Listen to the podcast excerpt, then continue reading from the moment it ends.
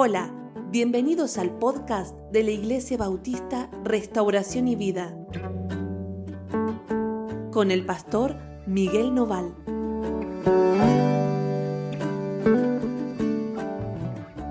Hola, ¿cómo andan? Dios los bendiga muchísimo. Estamos juntos para tener nuestro devocional del día de hoy. Sí, nuestro devocional hoy está en el libro de Isaías, bueno, por supuesto, en el capítulo 8, a partir del versículo 18, y vamos a leer hasta el final. Isaías 8, 18. El devocional de hoy se titula Una mente ocultista. Una mente ocultista. ¿Qué es esto? Hemos hablado mucho del ocultismo, pero bueno, por, por las dudas, si algunos de ustedes todavía no nos han oído hablar de esto, bueno, vamos a aclararlo.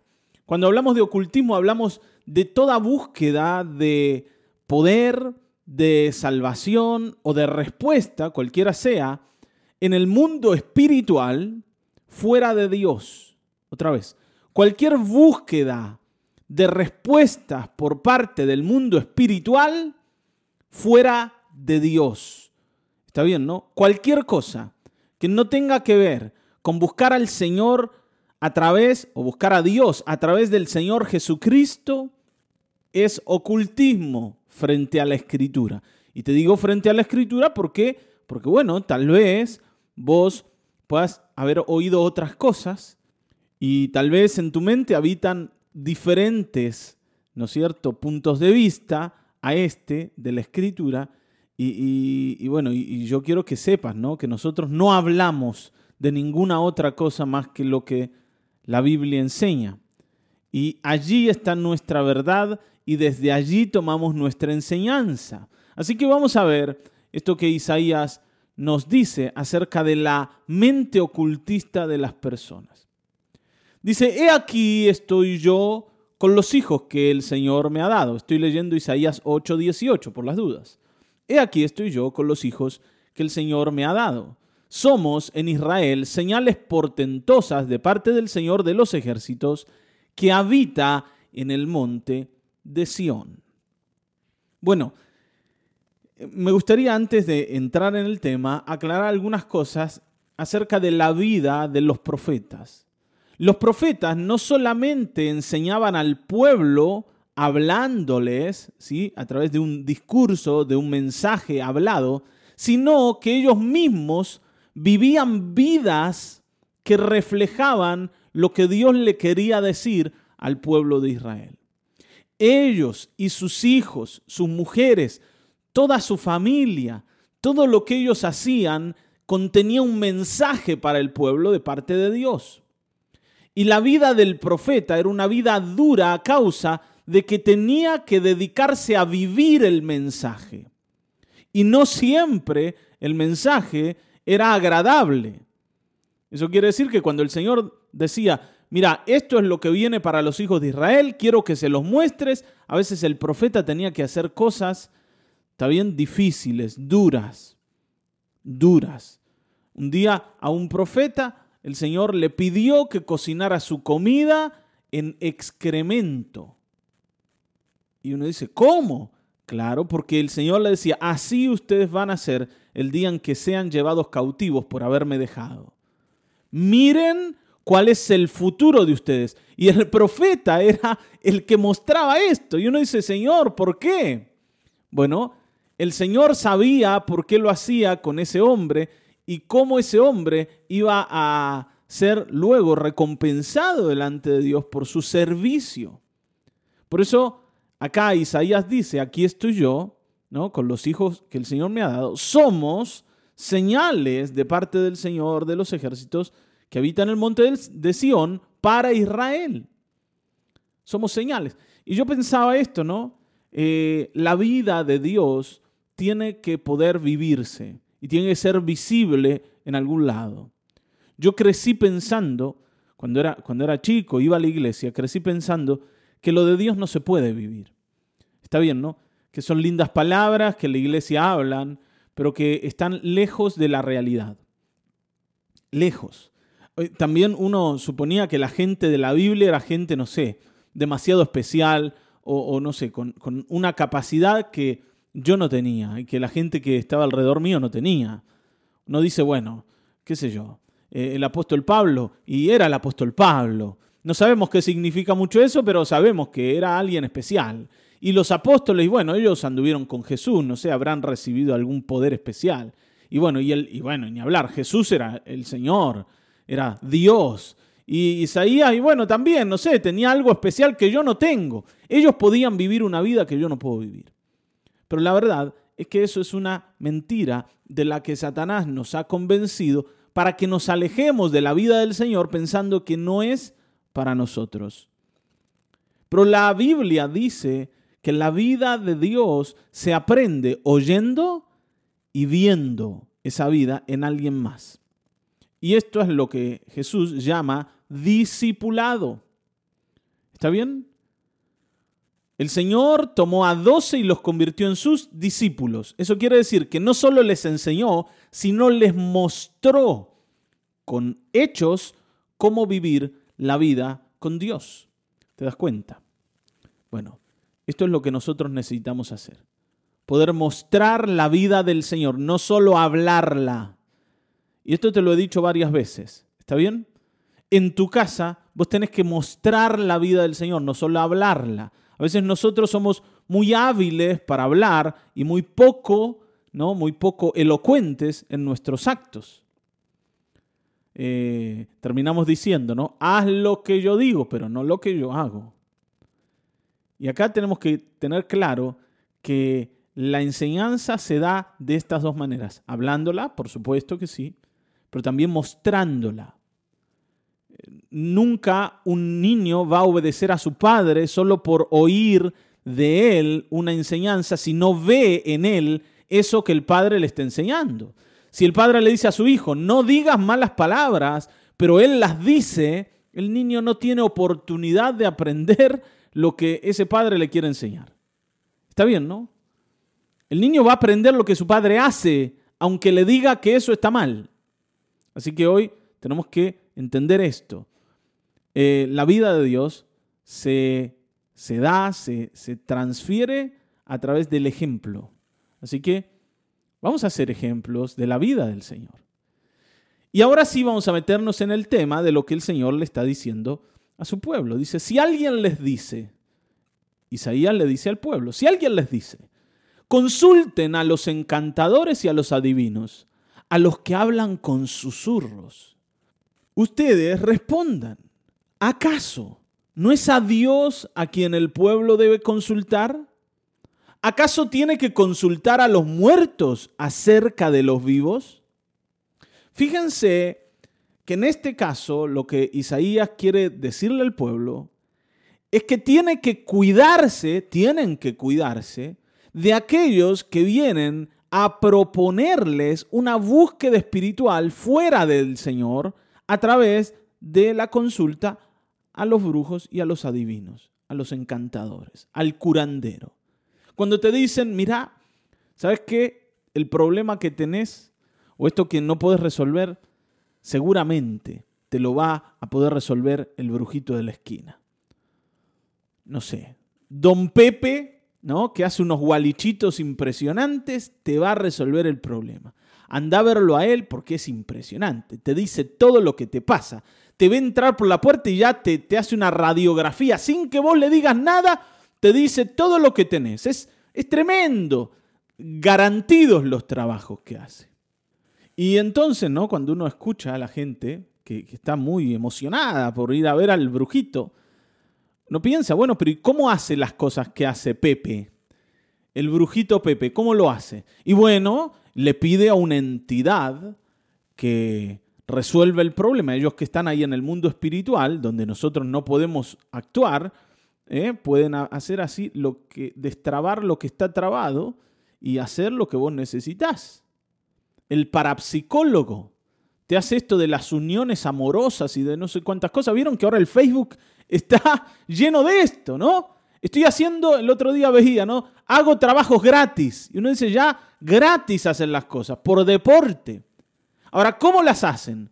Bueno, buscan favores espirituales a entidades, como le dicen ellos, espirituales, que puedan operar en el problema de quien consulta, de quien recurre al brujo, al hechicero. Entonces dice, ¿a quién buscan? Y a los muertos. Esto no solamente se hace a través de brujos y de hechiceros o de encantadores o de curanderos, también incluso hay hasta juegos que buscan las respuestas de los que ya han muerto. Por ejemplo, el juego de la copa. Seguramente has oído de él. Algunos de ustedes hasta lo han jugado. El juego del libro con la llave. Eh, hacía hace poco, ¿no? Eh, había un juego de moda, eh, el Charlie Charlie. No sé si han oído de él. Pero hay un montón de, juegos de este estilo y, bueno, y, los más profesionales, para decirlo así, como la tabla o Ouija, son juegos o, artilugios, herramientas que usan en el ocultismo para buscar respuestas de aquellos que murieron y nos pueden ayudar a los vivos. Ahora, esto no es moderno, sino es que ha sido así desde siempre. Isaías le dice al pueblo, cuando les digan esto, que busquen en el mundo del ocultismo respuestas, ustedes tienen que decirle, ¿acaso ¿No es a Dios a quien, a quien el pueblo perdón, debe consultar? ¿Cómo vamos a buscar a los muertos si nosotros tenemos un Dios vivo? ¿Cómo vamos a ir a buscar al abuelito que murió cuando es el Señor el que es todopoderoso y puede responderme? Y es más, quiere responderme.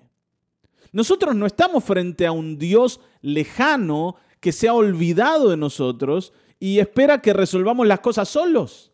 Él dice, yo soy el que tiene mi oído inclinado para oír tu oración.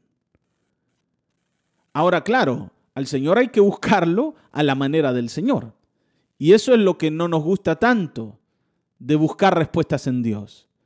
Pero si hay alguien que puede responderme, es el Señor. Entonces el pueblo de Dios, ¿a quién va a buscar cuando esté en problemas? a Dios. Ahora, la pregunta es, ¿nosotros hemos hecho las cosas bien? ¿Hemos buscado al Señor? ¿O sí es verdad que hemos ido al curandero, al brujito, ¿sí? A la brujita, al hechicero? Nos hemos tirado las cartas. O nosotros mismos, ¿no? Hemos hecho el, el ritual, ¿no? Hemos seguido los pasos y hemos hecho lo necesario para que ciertas cosas se solucionen. O por ejemplo, para que se sanen cosas en, el cuerpo. La otra vez escuchaba, ¿no? De que hay personas que con las verrugas, dice, no, vos con la verruga lo que tenés que hacer es pasarte, cortar un pedazo de manzana, te pasás la manzana en la verruga y después vas al patio y enterrás la manzana. Entonces uno piensa, si la manzana con su juguito pudiera curar la verruga, ¿para qué hay que enterrarla? Si hay que enterrarla es porque ese método no tiene que ver con las propiedades del jugo de la manzana, sino es un método espiritual y ocultista. Es un ritual ocultista. ¿Te das cuenta de esto? Bueno, y acá hay mucho, ¿no? Porque ustedes conocen más de lo que estoy hablando, mucho más. Infinidad de cosas hacemos nosotros, incluso como costumbres heredadas que tienen que ver con una búsqueda ocultista, que no tiene como relación con lo que la Biblia dice y que no está orientada a buscar respuestas de Dios. ¿Cómo se buscan respuestas de Dios? A través de la oración. Yo tengo que orar y decir, Señor, vos sos el que me puede sanar. Y yo no quiero recibir nada si no viene de tu mano. Ahora, ¿Qué es lo que Dios espera que nosotros hagamos? Esto, ¿me entienden, no? ¿Acaso, dice, consultará a los muertos acerca de los vivos? ¿Cómo nosotros vamos a ir a buscar respuestas a alguien que murió y que esas respuestas nos ayuden a nosotros que estamos vivos? Las respuestas a las personas vivas las da un Dios vivo. Un Dios vivo. Y ustedes saben que nuestro Dios está vivo, nuestro Señor Jesucristo está vivo, Él ha resucitado y ha ascendido al cielo y está vivo y está atento a lo que nos pasa. El Señor les decía a sus discípulos, yo estoy con vosotros todos los días hasta el fin del mundo. ¿A quién estamos buscando? ¿A quién? ¿O cómo lo estamos haciendo? Recuerden que cuando yo hago esto, ofendo a Dios. Porque el Señor dice, ¿cómo vas a ir a buscar a un muerto, a alguien que ya no vive, en vez de buscarme a mí? ¿Qué lógica tiene eso? Por supuesto, ¿no? Que nosotros le debemos al Señor mucho más que la lógica. Le debemos la vida al Señor. Le debemos todo al Señor. Y por tanto debiéramos buscarle a Él. Pero ni siquiera desde la lógica nosotros tenemos razón en lo que hacemos. ¿Te das cuenta? Espero que sí. Porque yo sé que nosotros por recibir respuestas rápidas hacemos cualquier cosa. Incluso, ¿no? Cosas de locos, cosas de tontos también. Cualquier cosa, porque yo lo que quiero es que me resuelvan los problemas. ¿Cómo? No importa. No importa. Y si ofendemos a Dios, y bueno, ¿qué va a hacer? Pero yo necesito que las cosas se solucionen. Está bien, ¿no? Yo necesito eso. El otro día veía, ¿no? La cantidad de publicidad que hay eh, para esto de las uniones de pareja. Y lo primero que uno piensa es, pero ¿cómo vas a buscar unirte a otro a la fuerza? O sea, vas a terminar obligándolo, pero espiritualmente. ¿Qué es eso? Y bueno, pastor, pero no importa, yo quiero estar con este o con esta y, la verdad es que a cualquier costo. Y si él no quiere, y no importa si no quiere, yo lo hago igual. ¿Cómo lo hago? Le hago un hechizo. Pero tiene que estar conmigo, si no es mío no es de nadie, ¿no? Frase de, telenovela. Pero la verdad es que así funciona. Entonces, ¿cómo es esto? Tenemos que despertarnos. Vuelvo a decir, ¿qué es lo que el Señor espera? Versículo 20 dice, a la enseñanza y al testimonio. Si sus palabras no corresponden a esto, es porque no les ha amanecido. O sea, si frente a la propuesta de ir a buscar a los brujos o de ir a buscar respuestas en los muertos, ellos no responden de esta manera y dicen, no, el Señor nos ha enseñado otra cosa, el Señor nos ha mostrado otra cosa, nosotros tenemos un Dios y nunca vamos a hacer eso. Si no dicen eso es porque no les ha amanecido, es porque todavía están en Babia, es porque nunca permitieron que yo les dé lo que les quiero dar. Nunca quisieron entenderme. Si no responden así, la verdad, yo no sé. Está bien, ¿no? Ahora, no me digan después que las cosas le van mal. No me digan después que las cosas no funcionan como ellos quieren. Porque si no hacen esto, de rechazar esas propuestas, y lo evalúan como, y bueno, y tal vez no será así. Viste, hay gente que llega a la iglesia con algún problema específico que, desea resolver. Entonces dice, pastor, ore por mí porque me está pasando esto y tengo este problema y, yo necesito respuestas de Dios. Y entonces en la iglesia se ponen a orar y presentan delante del Señor el pedido de oración. Pero el Señor no responde inmediatamente. ¿Qué hace la persona? Dice, bueno, pastor, pero Dios no hace nada. Hermana, no se preocupe. Confiemos en el Señor. El Señor sabe cuándo va a responder. Lo que Él quiere que eh, nosotros hagamos es que confiemos y sigamos orando, vamos a seguir confiando. Y sí, sí, pastor, yo voy a confiar, pero vio, eh, la verdad es que yo no aguanto más, yo quiero que me responda el Señor, yo necesito resolver el problema. ¿Y sabe qué? Me hablaron de un brujito allá en Santiago y salen caravanas, ¿no? Eh, va el tour a ver al brujito, así que yo voy a ir porque si el Señor no me responde, bueno, en algún lado tengo que encontrar solución a lo que me pasa. No, puedo esperar a Dios. No puedo seguir buscando al Señor si Él no me da lo que necesito. Y muchas personas que toman este tipo de decisiones. Y entonces después, un día, uno se las encuentra, le dice, ¿cómo anda usted? Y ahí viene, ¿no es cierto?, el relato de la calamidad en la que la persona está. Porque yo no he conocido a nadie que después de mucho tiempo te diga la verdad, estoy feliz, todo me ha ido bien, todo ha sido maravilloso, resolví mi problema y ahora las cosas van encaminadas. Nadie te cuenta las cosas de esa manera. Todos te dicen, pastor, la verdad, estamos destruidos, las cosas van mal. Incluso más, si eso que buscaba resolver se resolvió, otra cosa se empeoró. Porque Satanás nunca te va a dar algo sin pedirte algo a cambio. Y lo que te pide es más que lo que te da. La destrucción que aparece es mayor que el beneficio que te otorgó. Por eso dice, y pasarán, versículo 21, y pasarán por la tierra fatigados y hambrientos. Y cuando tengan hambre, se enojarán y de cara al cielo maldecirán a su rey y a su Dios. Y cuando miren a la tierra solo verán tribulación y tinieblas, oscuridad y angustia, y en las tinieblas se hundirán. Esto es terrible. Siempre me impresionó estos últimos dos versículos. Y en las tinieblas se hundirán. Porque no hay ningún tipo de respuestas fuera de Dios. Lo único que hay es tinieblas. Lo único que hay es calamidad. Lo único que hay es tribulación.